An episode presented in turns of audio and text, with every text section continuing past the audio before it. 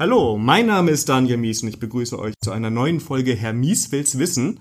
Heute geht es um das Thema Spring Boot und mir gegenüber sitzt der Johannes. Hallo Johannes. Hallo Daniel. Schön, dass du da bist.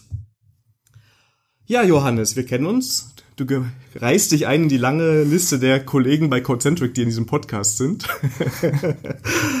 und ähm, am Anfang der Folge beschreibe ich ja immer so ein bisschen, was ich so über dich, dich gefunden habe. Das ist nicht viel. Du versteckst dich sehr gut im Internet. Also du bist Software-Engineer bei Codecentric. So ganz klassischer Titel. Ja. ähm, Twitter-Account verlinke ich, da schreibst du dann ab und zu auch mal was. Ähm, du machst ganz wenig Social Media so, ne? Ja, das ist richtig. Also ähm, mein Twitter-Account mache ich auch eigentlich mehr technisch fachbezogen. Ähm, weiß nicht, mit meinen Freunden unterhalte ich mich so. Ich bin nicht so der Social-Media-Fan. Mein Facebook-Konto habe ich auch irgendwann wieder gelöscht, deswegen ist nicht so mein Fall. Ja, aber du machst eine, entwickelst was sehr Cooles. Also ich kannte quasi deine Software schon, bevor ich dich kannte. Nämlich du bist ganz stark involviert im Spring Boot Admin, richtig? Richtig. Und da hat sich angeboten, dass wir darüber auch mal ein bisschen sprechen. Und dann hast du gesagt, ah, Spring Boot Admin, eine ganze Folge, das wird schwierig, ja. Diese Großartigkeit in 30 Minuten zu komprimieren. Also sprechen wir ein bisschen über Spring Boot, aber wir können nachher auch noch mal ein bisschen dem Zuhörer erzählen, was du da eigentlich so baust und wie cool das ist, ne? So, ähm, in der letzten Folge habe ich, hab ich dir gerade eben schon erzählt, ging es am Ende so ein bisschen darum, dass ich dich angekündigt habe und dann kam die Frage von meinem Gast, ja, was ist das eigentlich? Spring, Spring Framework. Und dann kam ich selber so ein bisschen äh, in Bredouille, weil ich mit der Frage nicht recht habe, weil wenn du hier bei Codecentric jemanden fragst, das ist, äh, das kennt jeder. Kannst du dem Hörer mal erklären, was Spring Framework eigentlich so ist? Also Spring ist eigentlich nicht nur ein Framework, es ist ein ganzes Ökosystem. Ähm, es gibt halt dieses Kern-Framework, das ist eigentlich nur ein Dependency Injection Container. Ähm, ja, Dependency Injection geht halt darum, dass ich ein bisschen meine Komponenten ein bisschen loser koppel, dass ich meine Abhängigkeiten von außen reingereicht bekomme. Und ich kann das mit dem Spring Framework halt sehr schön ähm, äh, tun und habe auch direkt kann auch direkt so aspektorientierte Programmierung dann damit einbauen und so und äh, hat da ganz, ganz nette Ansätze. Und ähm, ja, also wenn man von Spring redet, dann meint man aber in der Regel auch noch Spring äh, MVC. Das ist halt ein Aufsatz, um damit äh, Webanwendungen zu entwickeln. Ähm, das kann sowohl als äh, auch wie in, mit HTML und Rendering sein, wobei Spring dann keine eigene Rendering-Engine hat, sondern fremde äh, verwendet oder man anbinden kann. Das können auch ganz viele verschiedene sein. Es wird viel Rest damit gemacht und ähm, ja, das ist halt einfach nur ein Aufsatz auf die Servlet API. Ähm, das ist ja eine standardisierte API, ähm, die äh, auch vom, vom, vom Java-Komitee äh, verabschiedet worden ist. Und ähm, das macht halt Spring an, an vielen Stellen. Äh, nimmt halt die, die standardisierten APIs und verwendet die. Das kann halt das, äh, die Data Sources sein, um mit Datenbanken zu reden und JDBC. Äh, es, ist die Servlet API, es ist aber vielleicht auch ähm, die API für Transaktionen ähm, oder ähm, für Messaging und ja, also da da ist kann man eigentlich sagen verwendet äh, Java so Teile auch von Java EE. Ähm, Spring wird ja halt oft mit Java EE verglichen. Ist auch damals in einer Zeit entstanden, als Java EE sehr kompliziert und sehr viel Boilerplate-Code enthalten hat. Und da ist Rod Johnson hingegangen und hat gesagt, ich kann das einfacher. und ähm, ja, das, das, das, das Schöne ist auch, ähm, das, das Spring Framework, das entwickelt sich ähm, gefühlt auch wesentlich schneller und näher an den Bedürfnissen als Java EE. Ähm, aber es ist auch durchaus auch die Vorlage für Java-Standardisierung, wenn man sich zum Beispiel an Batch-Verarbeitung, da Spring Batch ist da auch sehr populär und wurde in der Vergangenheit da sehr stark verwendet und da ist dann auch am Ende ein Java-Standard draus gemacht worden, so dass das quasi auch von anderen Application-Servern, die die Java EE-Plattform voll implementieren, angeboten wird und im Grunde genommen sind das die äh, APIs von Spring Batch. Ähm, und ja, also wenn man wenn man es halt ein bisschen vergleicht, ist, wenn ich, wenn ich Java EE mache, dann ist es ja so, das ist ein Standard. Die Idee dahinter ist eigentlich, ähm, das ist standardisiert und ich kann zwischen den Herstellern der unterschiedlichen Application Server wild hin und her wechseln, der gerade am günstigsten ist oder wo mein Manager gerade Golf mitgespielt hat. Aber äh, es hat sich auch leider gezeigt, dass das halt mit der Vendor-Unabhängigkeit gar nicht so stark ist. Jetzt kann man natürlich sagen, okay, von Spring mache ich mich halt auch irgendwie abhängig. Aber das Schöne ist halt, die Implementierung ist Open Source. Ähm, Im Vergleich, also es gibt natürlich auch andere äh, Teile von Java EE, die Open Source implementiert sind. Aber da kriege ich wirklich alles Open Source. Ich kann eigene Feature Requests einstellen, ich kann selber Code beitragen, äh, ich kann Bugs melden ähm, und ähm, ja, Pull Requests stellen. Habe ich unter anderem auch schon getan. Und ähm, ja, man, man kann halt wirklich an der Entwicklung teilnehmen, dadurch, dass es einfach Open Source ist. Und wenn man mal irgendeinen so ganz fiesen Bug hat, dann kann man halt auch schönerweise auch in den Code rein debuggen, was man halt mit so einem WebSphere Application Server vielleicht nicht kann. Und okay. Äh, das ist ein, ein riesen Mehrwert, wenn man halt auch einfach den Source Code lesen kann. Gut, jetzt hast du mal einen ganz großen Bogen ja. gespannt. Ähm, wenn ich jetzt machen wir mal, machen wir es mal klein, ne? Für diejenigen, die jetzt kein Java kennen. Ich meine, wir kennen ja wahrscheinlich die meisten Hörer dieser Episode, aber es sind auch ein paar dabei, das weiß ich, die jetzt nicht aus dem Java-Umfeld kommen. Das heißt, wenn ich jetzt Java kann und ich möchte mal eine Anwendung schreiben, die irgendwie mit einer Datenbank kommuniziert und einen REST-Endpoint hat oder mit der ich irgendwie Templates rendern kann. Ich glaube, normal ist jetzt inzwischen REST-Endpoint irgendwie und dann baut man irgendeine coole UI, die man da drüber so hängt. Ja, genau. ne? Ist alles bei Spring mit drin. Das heißt, kann ich mit starten direkt. Äh, ja, ja und nein. Da, da kommen wir jetzt zum Unterschied von Spring und Spring Boot. Da gibt's auch ein ganz nettes Bild im Internet. Da ist erstmal so, ja, das ist Spring und dann sieht man Mehl, Eier, Zucker, Wasser und das ist Spring Boot und dann ist man quasi, sieht man einen fertigen Kuchen. Und äh, also bei Spring ist es halt wirklich so, das sind viele einzelne Module und viele Dinge, ähm, da bietet Spring auch nur eine Integration, zum Beispiel für so eine Rendering-Engine. Aber ähm, ich sag mal, wenn ich damit jetzt starten will und das alles selber irgendwie konfigurieren muss, muss ich mir sehr, muss ich mich im Vorfeld doch mit relativ viel beschäftigen. Ähm, und ähm, ich habe vor ein paar Wochen selber eine Schulung für Spring Boot Anfänger gegeben, die ähm, gerade mal auch nur einen Java-Kurs hatten. Und da hat sich halt gezeigt, ähm, ich kann mit Spring Boot starten. Ähm, ich, ich, es gibt halt Start Spring IO beispielsweise, da kann ich sagen, ah, ich möchte jetzt eine Web-Anwendung machen, die hat REST-Endpoints und Datenbankzugriff. Da kann man da immer eine schöne Suche alles finden. Und dann kriegt man ähm, ein ZIP-File, das lädt man runter, da ist ein, äh, ein Projekt drinne, das hat schon die nötigen Dependencies drinne, also die, die Abhängigkeiten, die Bibliotheken, die ich brauche. Das sind halt nicht nur Spring-Bibliotheken. Und das Schöne ist, ich kann die Anwendung direkt starten und durch so einen Autokonfigurationsmechanismus geht halt Spring Boot hin und sagt, ach guck mal, der hat da eine Bibliothek zum Datenbankzugriff, der will bestimmt auf eine Datenbank zugreifen. Ach, und da ist noch eine In-Memory-Datenbank-Implementierung. Ich starte mal beides und konfiguriere das vor, dass man da quasi direkt auf die APIs direkt los implementieren kann.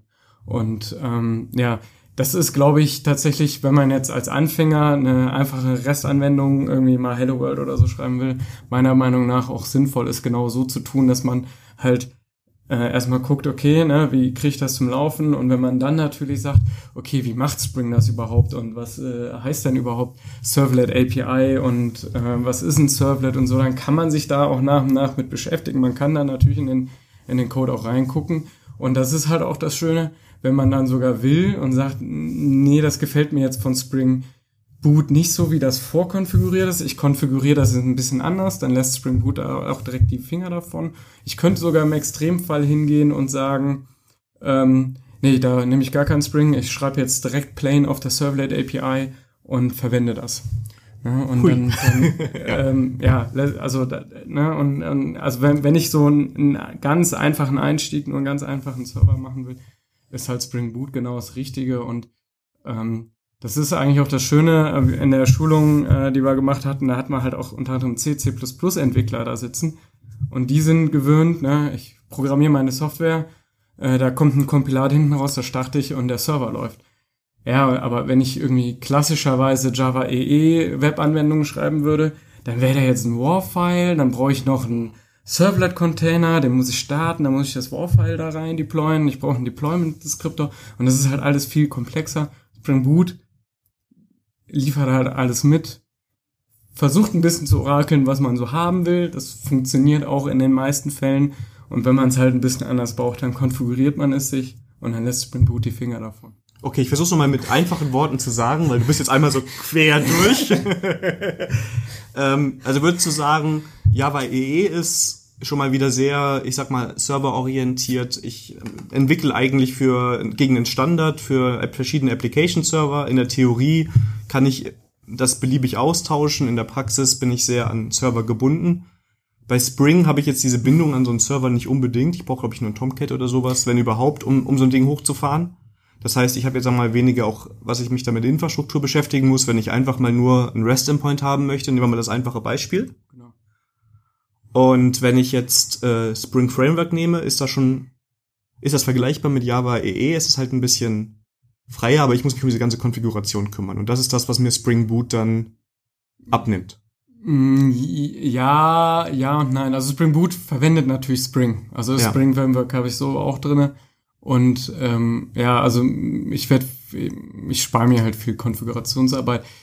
Ähm, es gibt allerdings auch äh, was Vergleichbares im Java EE-Umfeld äh, wie Spring Boot, ähm, die ähm, Drop Wizard äh, hat, hat ähnliche, also da, man, man muss auch fairerweise sagen, die Spring Boot-Leute haben sich da einiges abgeguckt. Drop Wizard war ein bisschen vorher da und ähm, die, die machen auch was ähnliches, also dass viel, dass, dass ich nicht mehr so viel Boilerplate habe und viel vorkonfiguriert wird.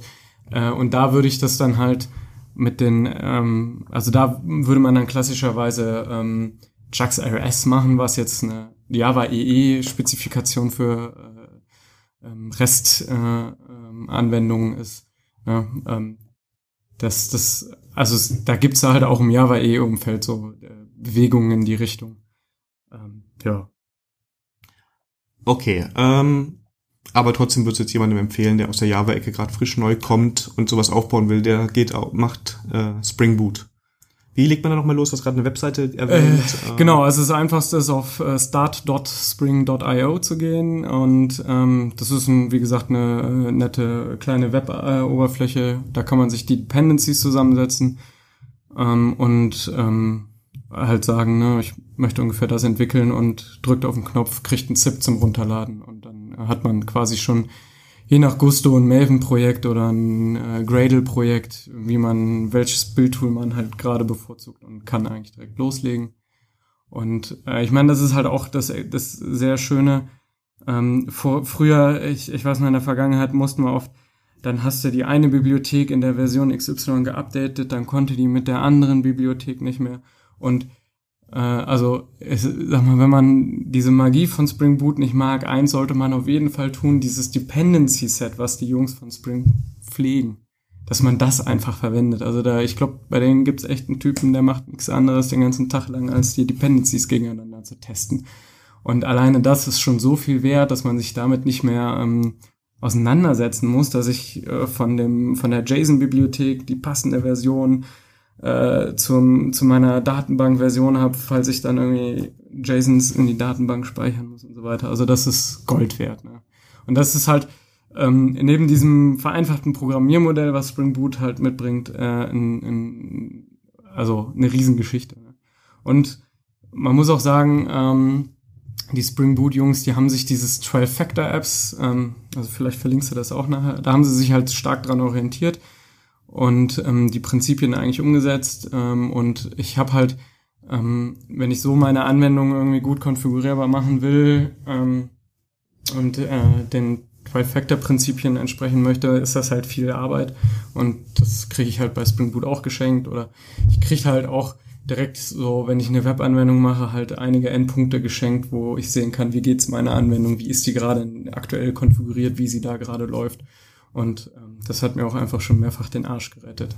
also ich, ich habe sogar drei Vorteile. Ich versuche mal zusammenzufassen. Ich bekomme zum einen diese ganze Konfiguration, diese Standardkonfiguration geschenkt, wenn ich jetzt mal zum Beispiel auf eine Datenbank denke. Genau. Der orakelt sich relativ viel, wahrscheinlich Username, Passwortbraucher und so nach der Größe. Ja, und, ne? und eine Adresse, wo er die Datenbank genau, findet. Genau, genau. Ne? aber ich muss sonst nichts konfigurieren. Mhm. Ich bekomme die Dependencies geschenkt, das heißt, ich muss mich jetzt nicht darum kümmern, dass mein MySQL-Driver oder mein Postgres-Driver mit meiner Anwendung kann, sondern da kümmern sich die Jungs und Mädels von Spring dafür, dass dieses ganze Setup so zusammenpasst. Mm, genau, also wobei es natürlich bei Datenbanktreibern auch häufiger mal der Fall ist, dass die nicht in einem öffentlichen Repo aus Lizenzgründen verfügbar sind. Also bei DB2 hat man da eventuell so ein, so ein Thema. Ne? Wenn Aber, man sowas antiques, genau. komisch. ja, wenn man sowas komisches benutzen muss, dann. Ja. Genau, aber es, es gibt die Treiber dafür und dann kriegt man das, sagen wir mal, zusammen. Genau. Genau, und ich habe, sagen wir mal, einen schnellen Startpunkt. Das heißt, ich gehe auf die Seite. Ja. Gehst du auch so, wenn du jetzt ein Spring Boot Projekt machst, gehst du noch auf die Seite oder wie machst du das? Äh, ja, unterschiedlich. Also wenn ich ähm, gerade mal eben was ausprobieren will, mache ich das tatsächlich, weil das ist super schnell.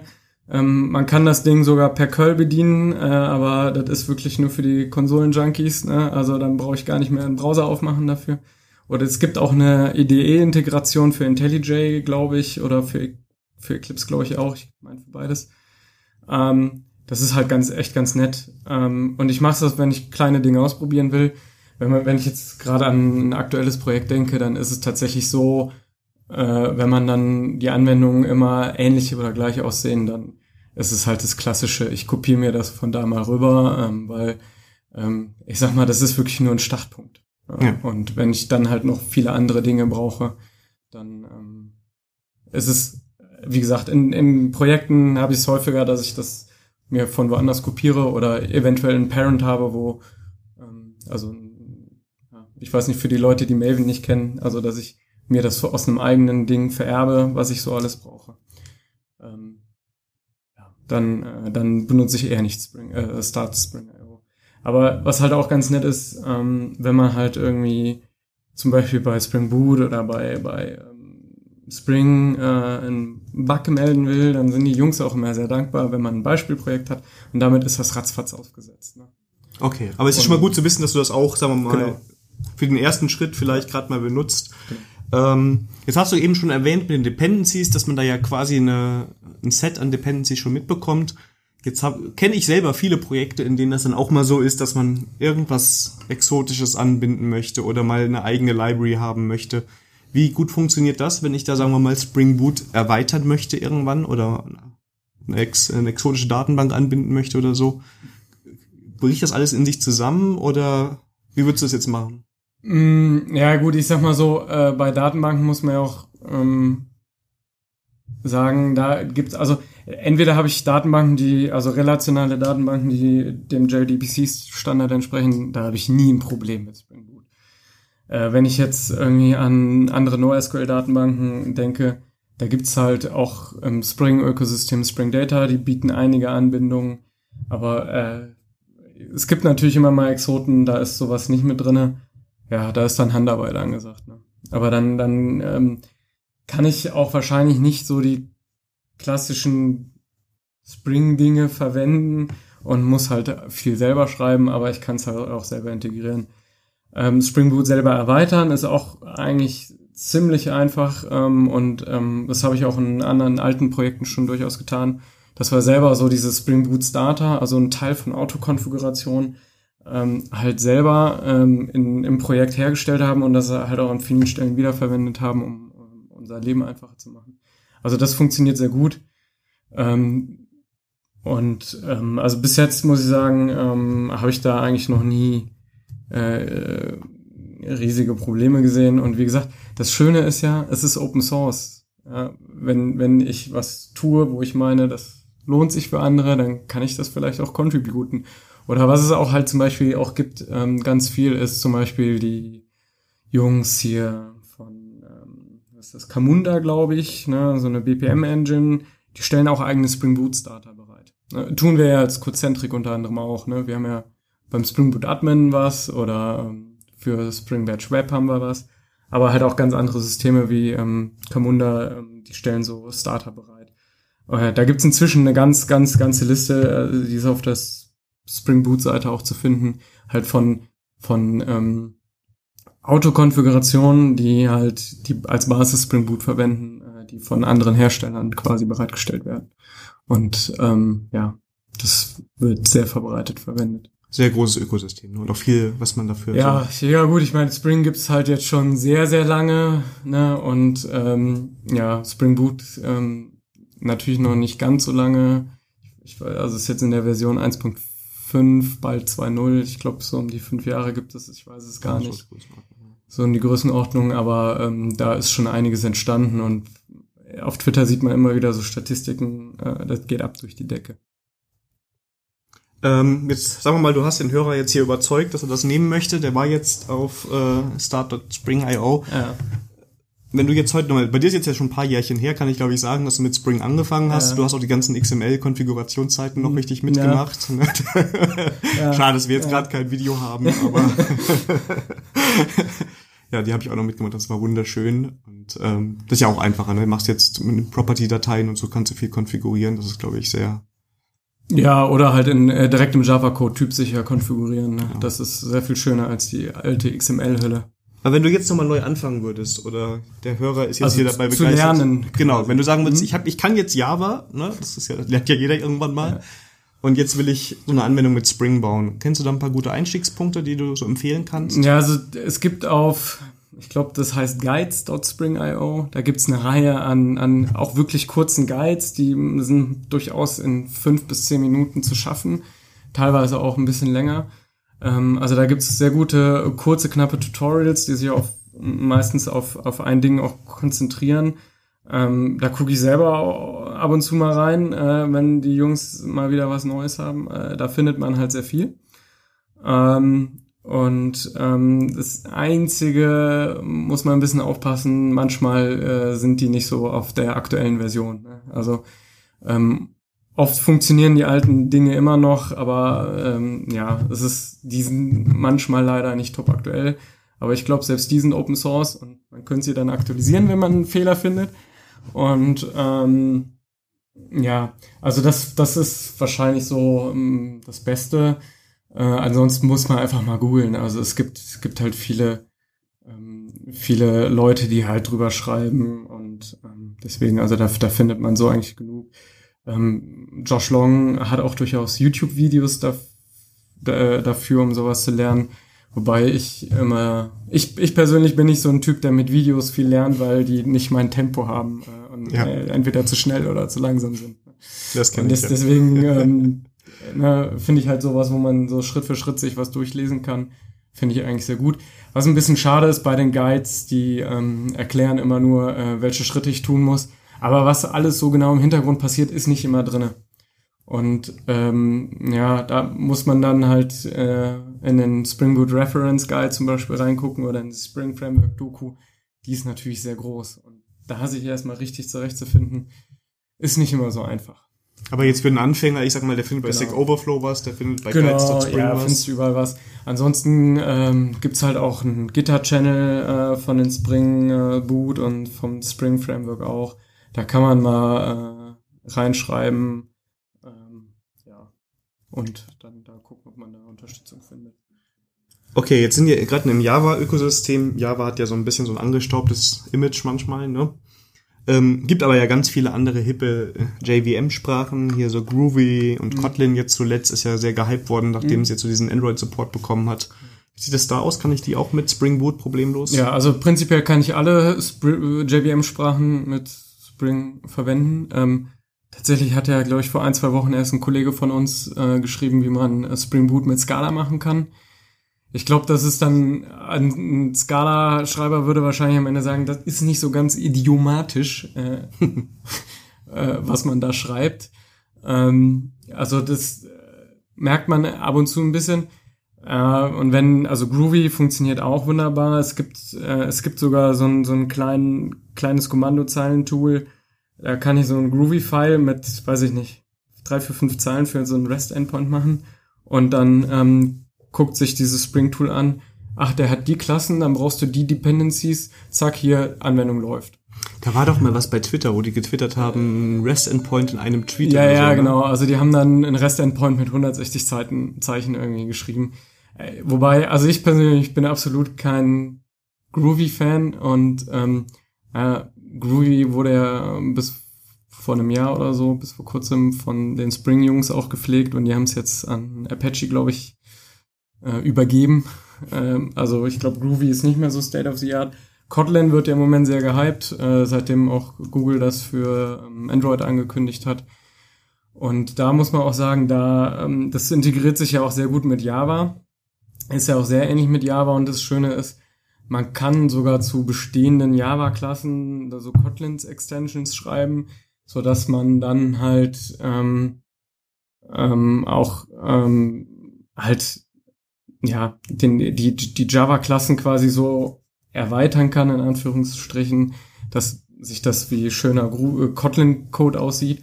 Und tatsächlich ähm, liefern die Spring-Jungs da auch was mit. Also die äh, integrieren jetzt nach und nach so Kotlin-Extensions, ähm, damit man dann halt ähm, die, die äh, Java Spring-Klassen so verwenden kann, wie man das äh, mit Klassen, die man in Kotlin geschrieben hätte, tun würde.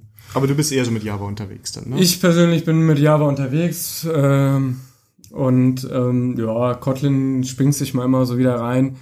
Ähm, das Ding ist, ich glaube, ähm, die Akzeptanz, das jetzt in ein Projekt, in ein Arbeitsprojekt einzubauen, wäre jetzt nicht so hoch.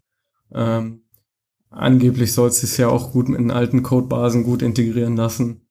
Ja, ich, ähm, also ich sag mal, es steht vielleicht noch auf meiner To-Do-Liste. Aber ich, ich, ja, ich, ich sehe nicht diesen riesen Mehrwert. Java entwickelt sich ja auch noch weiter und ähm, ja, wenn ich mir überlege, was die Jungs so mit Java 10 planen und dann richtige Value Types und so kommen, dann ja, braucht Java vielleicht einfach nur so ein bisschen länger, was die Kotlin-Jungs jetzt schon gut können. Und Bildtool nutzt du dann welches? Äh, ich bin persönlich mehr, äh, mehr Fan von Maven. Ähm, mm, Spring unterstützt, also man kann auch mit Gradle natürlich wunderbar Spring bauen. Mir gefällt halt die, der, rein deklarative Ansatz von Maven ein bisschen besser. Ähm, Im Gradle könnte ich auch imperativ da mein Bild wieder beschreiben und gefühlt mag ich dieses enge Korsett von Maven ein bisschen besser, weil die Bildskripte dann alle ähnlicher aussehen als bei Gradle. Also ist vielleicht ein Vorteil, wo sie dann immer anders aussehen. Jetzt habe ich immer so, wenn ich so Blogs lese, wird Spring Boot irgendwie sehr gerne mit Microservices so in Verbindung gebracht. Das haben wir jetzt gar nicht so erwähnt. Mhm. Ähm, ist das, passt das einfach gut zusammen, weil das so schnell, du so schnell startest damit oder ist das reines Marketing? Oder würdest du auch sagen, Spring Boot nur mit Microservices und wenn du eine große monolithische Anwendung baust, musst du was anderes nehmen? Nee, also ähm, ich sag mal, ähm, ich kann auch einen Monolithen in Spring Boot bauen. Ähm, ich muss äh, keinen Microservice äh, bauen, wenn ich Spring Boot verwende.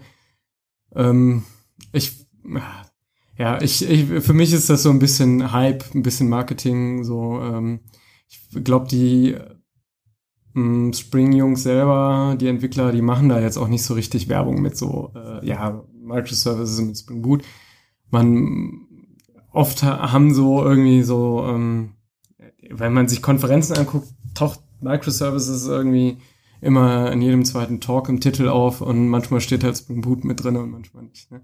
Also ähm, ist, ist halt ganz nett, weil ich kann halt relativ schnell starten und wenn ich natürlich viele Microservices schreiben will, dann äh, ist es natürlich schön, wenn ich schnell starten kann.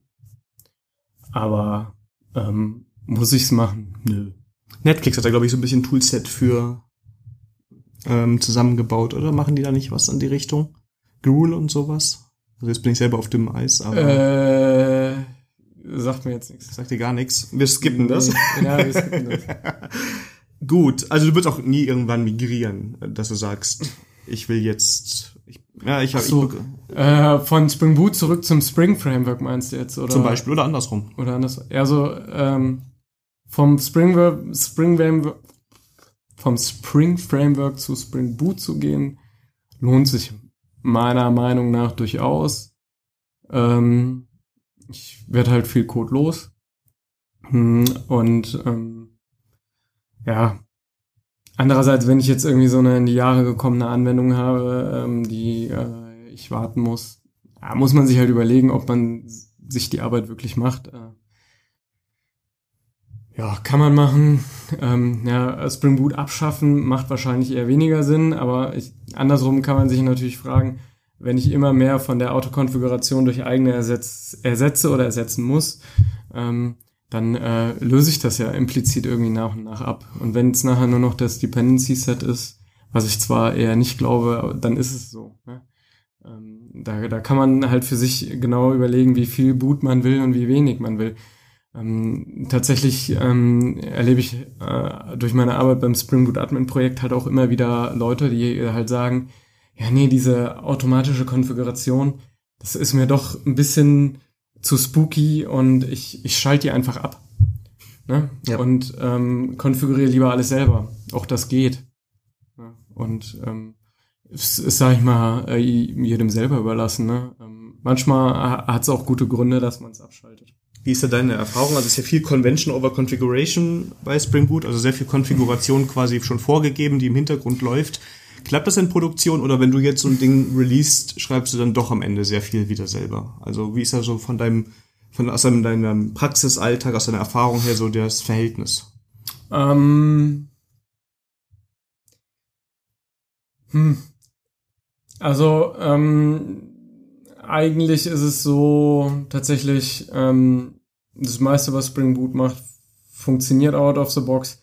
Es gibt halt durchaus dann einige Stellen, da sagt man dann, okay, jetzt muss es hier anders sein, aber dann setzt man oft eine Konfiguration um und es läuft. Ja, ähm, ja die, die Frage ist jetzt mit Produktion, also ich sag mal, die Probleme hast du, merkst du dann ja eigentlich schon in der Entwicklung. Und ich hatte es eigentlich noch nie erlebt, dass sich eine Anwendung äh, in der Entwicklung auf einmal ähm, komplett anders verhalten hat als in Produktion. Ich meine, da, da muss man halt auch ein bisschen darauf achten, dass man eine saubere Delivery-Pipeline ähm, hat. Ähm, ich habe schon Projekte erlebt, die haben für jede Stage äh, ein neues Artefakt gebaut. Da passiert mir das vielleicht eher. Ähm, aber wenn ich äh, von der Entwicklungsstage bis in die Produktionsstage genau das gleiche Artefakt nehme, äh, am besten noch signiert, äh, das einmal durchschiebe und auch meine äh, Konfigurationen sauber behandle äh, und die trenne zwischen umgebungsspezifisch und nicht umgebungsspezifisch, dann sollte das eigentlich kein Problem sein. Und ähm, also das ähm, da, da, aber das trifft eigentlich auf jede Anwendung zu. Das ist jetzt nicht Spring Boot typisch. Aber du würdest schon sagen, wenn ich jetzt mal die ganze Deliver Pipeline rausstreiche aus der Gleichung, dieser Default, der da an Konfiguration ist, den kann ich so verwenden. Da muss ich nicht, wenn ich jetzt loslegen will, ja, und ich will dann auch schnell irgendwo was deployen, dann kann ich mit diesem Basisset an Konfiguration schon mal leben, ohne mich da reingraben zu müssen. Also es gibt nicht so die, ja, die zehn Zeilen, genau, die du genau. immer nee. eintragen musst. Also das, äh, das sagen die, ähm, die äh, Spring-Jungs auch. Äh, entweder mache ich einen Sinn von Default der für Produktion auch trägt, oder wir machen keinen Default und es muss explizit konfiguriert werden. Mhm. Ähm, und das, das ist auch an, an einigen Stellen so. Und ähm, wie gesagt, also da ähm, hätte ich jetzt äh, eher gesagt, weniger Schmerzen mit zu sagen, ähm, ich muss mich jetzt im der Detail mit allen Konfigurationen, die da implizit getroffen werden, nochmal auseinandersetzen. Das, das glaube ich eher nicht. Ähm, und ich sag mal, wenn ich jetzt nicht Spring Boot machen würde, sondern irgendeinen WebSphere Application Server da stehen hätte, müsste ich, äh, wäre ja auch die, die große Frage, lese ich mir jetzt ein 100 Seiten Handbuch durch, bevor ich das nach Produktion kriege oder nicht? Ja, ähm, das, ja, muss man sich halt ein bisschen überlegen, äh, wie groß da das Vertrauen ist, ähm, äh, wie gut man vorher alles getestet hat. Und ähm, ja, also ich, ich habe ähm, bis jetzt äh, wenige böse Überraschungen und meistens hat man dann doch eher ein generelleres Problem, also ähm, was, was so Sachen dann angeht. Um böse Überraschungen zu vermeiden, jetzt kommt die beste Überleitung, die ich in diesem Podcast jemals hatte. Nee, Quatsch. Entwickelst du ja auch an einem Tooling, was wir eben schon erwähnt haben, nämlich dem Spring Boot Admin. Mhm. Was ist das denn? Was ist das? Ähm, also ich habe vorhin ja kurz erwähnt, es gibt ja diese Actuator-Endpoints, ähm, die Informationen über meine laufende Anwendung ausgeben. Wie ist mein, mein äh, Health-Status? Also äh, funktioniert die Anwendung gerade von der Oberfläche bis zur Datenbank? Also da wird dann noch alles gecheckt. Und hat aber auch so Endpoints für Konfiguration äh, oder um dynamisch zur Laufzeit die Logger zu verändern. Und der Spring Boot Admin ist nichts anderes als eine UI eigentlich über diese Endpunkte. Und ähm, damit man, da war ja dann in einer schönen Microservice-Welt leben, habe ich ja auch in der Regel nicht eine Anwendung, sondern 20 oder 100 oder whatever. Und ähm, der Spring Boot Admin, der, da können sich die Anwendungen dann registrieren über verschiedenste Mechanismen und dann sieht man die in dem, in dem, in, in dem Dashboard vom Spring Boot Admin. Und wie gesagt, ich kann dann halt wirklich ohne irgendwie ein kryptisches Curl-Kommando abzusetzen, mit einem Mausklick zum Beispiel mein, mein Logger für eine Klasse von von äh, Info auf Debug setzen, weil ich da jetzt gerade irgendwie in Produktion äh, eine neue Info brauche. Und ich muss sagen, früher war das oft bei uns so, entweder musstest du dann zum Admin gehen und über JConsole mit JMX das irgendwie da machen oder noch schlimmer, Konfiguration ändern, Anwendung durchstarten. Und jetzt ist es klack, ein Klick, da, dann loggt er auf Debug raus und ich kann mir sogar direkt das aktuelle Logfile im Spring Boot Admin angucken und wenn ich genug sehe, setze ich es wieder auf Info zurück. Also das ist schon nett und ähm, also mit, mit so Funktionen hat es tatsächlich angefangen. Ähm, der Kollege Thomas Bosch hatte das ursprünglich initialisiert, ist jetzt auch schon ein paar Jahre her. Und äh, ich, ich glaube, das, äh, das Debug-Level ändern war relativ früh und äh, Logfile gucken und ähm, ja. Und dann sind halt nach und nach Funktionen dazu gekommen. Ähm, zum einen, weil in Spring Boot sich Funktionen ähm, hinzugekommen sind, wo ich dann gesagt habe, ach, das ist sinnvoll, ähm, das jetzt dann irgendwie noch zu integrieren. Und inzwischen ist es halt wirklich so weit gegangen, dass der, der Admin halt so ein kleines Monitoring-Tool schon so geworden ist. Ähm, also das soll sich jetzt nicht mit Enterprise-Monitorings messen, aber ich kann halt zum Beispiel ähm, dann auch eine Mail-Notification erhalten oder eine Slack-Notification, wenn, ähm, wenn meine Anwendung runtergefallen ist. Ne? Und ähm, ja, in den letzten zwei Projekten, in denen ich war, haben wir das verwendet. Ähm, und vor allen Dingen halt, um als Entwickler eine Sicht auf die Anwendung zu erhalten. Ich habe halt oft die Erfahrung gehabt, ähm, da läuft meine Anwendung, ich kann, ich sehe nur ganz wenig von der Anwendung, weiß nicht so genau in Produktion, wie die konfiguriert ist. Und damit wird es dann transparent. Ne, für mich Entwickler. Und ähm, ja, es ist halt schön, äh, da äh, reinzugucken. Und mir macht das jedes Mal Spaß. Ja, ist wirklich sehr. Und man muss keine REST-Endpoints. Also man könnte ja bei Spring Boot diese REST-Endpoints sich alle angucken, aber das ist auch nicht ja, so genau, aber es, Ja, und vor allen Dingen ist das irgendwie, wenn, wenn ich dann gerade einen Produktionsfehler habe, ist vielleicht dann auch nicht die entspannteste Situation. Und gerade dann muss es so einfach wie möglich sein. Ist auch in Spring Boot geschrieben, das Spring Boot Admin? Genau, es, es ähm, ja, also tatsächlich ist das auch nur ein, eine Bibliothek oder ein Starter. Die Anwendung muss derjenige quasi noch selber schreiben, aber das, das, also in der einfachsten Konfiguration ist das nur noch eine Annotation extra und zwei Dependencies aufnehmen und dann läuft dieser Server. Aber genau, das ist halt auch eine Spring Boot Anwendung und ähm, ist halt auch, hat viel Autokonfiguration, also tatsächlich ähm, im einfachsten Fall, ähm, wenn sich jetzt so eine Anwendung registrieren soll, nehm, muss halt noch eine so eine kleine Dependency aufgenommen werden, die so ein Post äh, auf einen REST-Endpoint macht zum Registrieren. Und im Idealfall nehme ich die Dependency, fügt eine, also gibt noch an, wo der Server zu finden ist, wo er sich registrieren soll und der Rest funktioniert. Es kann natürlich sein, je nach Infrastruktur und so, muss ich dann vielleicht doch ein paar von den funktionieren die Defaults nicht immer. Ähm, aber ähm, bis jetzt ähm, lief noch alles. Das heißt, ich kann jetzt mit Spring Boot schon mal schnell eine Anwendung deployen und dann ist es auch gar nicht so viel Aufwand an Spring Boot Admin dran zu hängen. Ja, dann habe ich direkt genau. ein Monitoring und kann schon mal so ein paar genau. einfache Dinge, sage ich mal, ja. konfigurieren. Genau. Wie kam es dazu, dass das Ganze Open Source ist? Ähm, ja, äh, also du müsstest du jetzt eigentlich den Thomas Bosch fragen. Der hat das ursprünglich ähm, initialisiert, hat das bei uns in der 20% Zeit angefangen ähm, und ähm, hat es eigentlich direkt als ähm, Open Source, glaube ich, veröffentlicht auf GitHub. Und ja, irgendwie kam das dann so. Ähm, ich habe den Thomas in dem Projekt, äh, wo das, wo die ursprüngliche Idee kam, habe ich den Thomas so ein bisschen abgelöst ähm, und dann habe ich auch irgendwie die Pflege von dem Spring Boot Admin mit übernommen. Und ja, inzwischen ähm, kommst du auch nicht mehr raus. Komme ich da auch nicht mehr. Inzwischen mache ich das. Ich habe das ja tatsächlich auch äh, vor meiner Arbeit hier gemacht und ähm, es macht halt auch einfach Spaß, ein Open Source Projekt zu betreuen. Ähm, und äh, ja, es erfüllt mich immer so ein bisschen mit Stolz, wenn ich dann jeden Tag gucke, ach, heute schon wieder zehn Sterne mehr, jetzt sind wir bald bei den 3000, dauert vielleicht noch ein paar Monate, aber ähm, ja, es äh, ist schon so ein bisschen kann man mal ein bisschen mit strunzen. Also die Hörer, die noch keinen Stern da gegeben haben, ich verlinke ja den Spring Boot Admin, ja. gehen dann bitte auch dahin und verlinken das ja. noch. Jetzt haben wir so, äh, mal so einen ganz groben Flug durch das Spring-Ökosystem gemacht.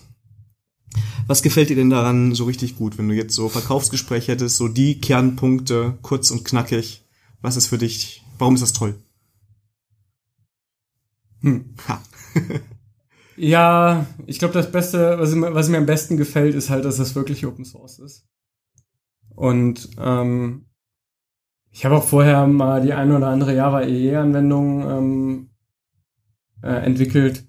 Und ähm, ja, also weiß ich nicht. Also mein Gefühl ist schon immer, ähm, dadurch, dass Spring sich einfach schneller entwickeln kann, weil sie nicht ein Standardkomitee und 20 Köpfe äh, mit unterschiedlichen Meinungen haben, sondern sagen, das ist die Richtung, in die entwickeln wir uns, findet man da auch häufiger neuere Features und neuere Unterstützung.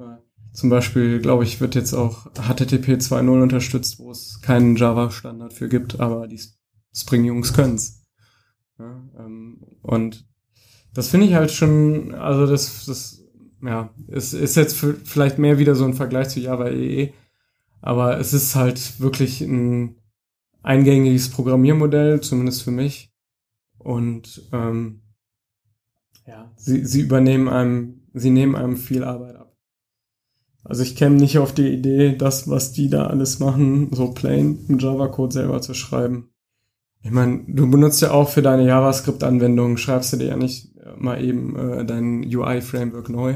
Täglich. Auch wenn das, auch wenn das in JavaScript da anscheinend in Mode gekommen ist. Ja, genau, das ist so. Also wenn nicht jede Woche ein neues Framework ja. rauskommt, dann ist was nicht in Ordnung. Ja, genau. Aber das ist halt, ja, weiß nicht. Das, ähm, Wir müssen halt nicht so viel Code schreiben, um den ganzen Kram ja, zu machen. Das ist, das ist richtig. Und was gefällt dir nicht so gut? Also wo hat das noch Schwächen oder wo könnte das noch besser funktionieren alles?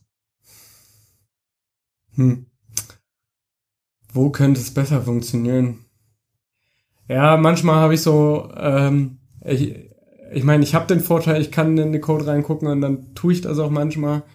Und dann muss man aber ehrlich sagen, manchmal ist das irgendwie nicht der verständlichste Code. Oder vielleicht ist es dann auch einfach mein Wissen, was mir über die APIs, die in den Standardisierungen dahinter stecken. Vielleicht fehlt mir da dann auch manchmal ein bisschen Detailwissen dazu, um das dann in Gänze zu verstehen.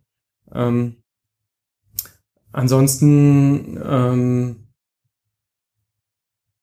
ja, weiß ich nicht. Also ich ähm, wüsste jetzt nicht, was ich denen sagen sollte, was die unbedingt besser machen müssen. Ja, ist ja schon mal ist ja auch eine Aussage. So, wir sind auch schon durch. Wir sind ein bisschen über die halbe Stunde, aber ah, ich ja, glaube, ja. ja Kannst du Überstundenzuschlag nehmen? Äh, ja, jetzt Überlängenzuschlag. Dann, kommen die Beschwerden alle. Ja, eine halbe Stunde. Aber die letzte Folge war unter 30 Minuten, von daher ähm, haben, haben wir ein bisschen Bonus. Nächste Folge kündige ich noch nicht an. Ich weiß ja schon, wer kommt und auch so ein grobes Thema, aber es ist noch so ein bisschen in der Schwebe. Ähm, wenn ihr Feedback zur Folge habt, den Johannes und mich erwischt, erwischt ihr bei Twitter, wird alles verlinkt. Den Podcast speziell unter @danielmies und ähm, in jeder Podcast-Folge findet ihr ein GitHub-Issue, da könnt ihr dann kommentieren, wie toll ihr das fandet oder wenn ihr Fragen habt. Und wenn es Fragen zu Spring Boot sind, leite ich die alle an den Johannes weiter.